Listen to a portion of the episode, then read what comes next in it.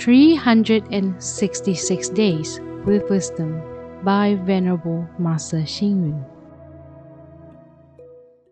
March 25th. A determined person will always find ways and methods to success. An escapist will see only difficulties and obstacles. Whether a person is capable or not depends on how he answers questions. Is his response to the question positive or negative? His capability can actually be tested at that moment. We always hear someone says, no way, no way. The phrase no way would definitely bring a life of no way to the person who uttered it. Way is actually a method created by people for doing something. Some people have encountered setbacks when starting a business, have faced difficulties when handling matters, are blamed by others when dealing with people, have come to a bottleneck when thinking, and then in the end, they simply use no way as an excuse to give up.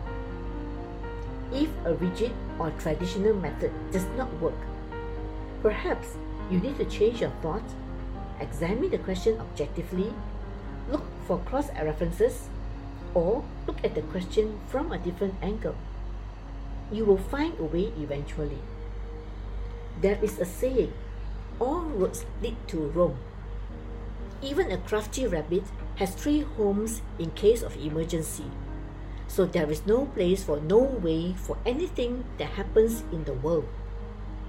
We can change our mindset and tell ourselves, I can speak good words. There are ways. I can have good intentions. There are ways. I can do good deeds. There are ways. I can build good relationships with others.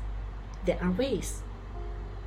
If there is a way for me to study for 10 years or even to become a Buddha, no way should not exist for anything in the world. Read, reflect, and act. There is always a solution for a problem. We can change our thoughts, examine the questions objectively, look for cross references, or look at the question from a different angle. Please tune in, same time tomorrow as we meet on air.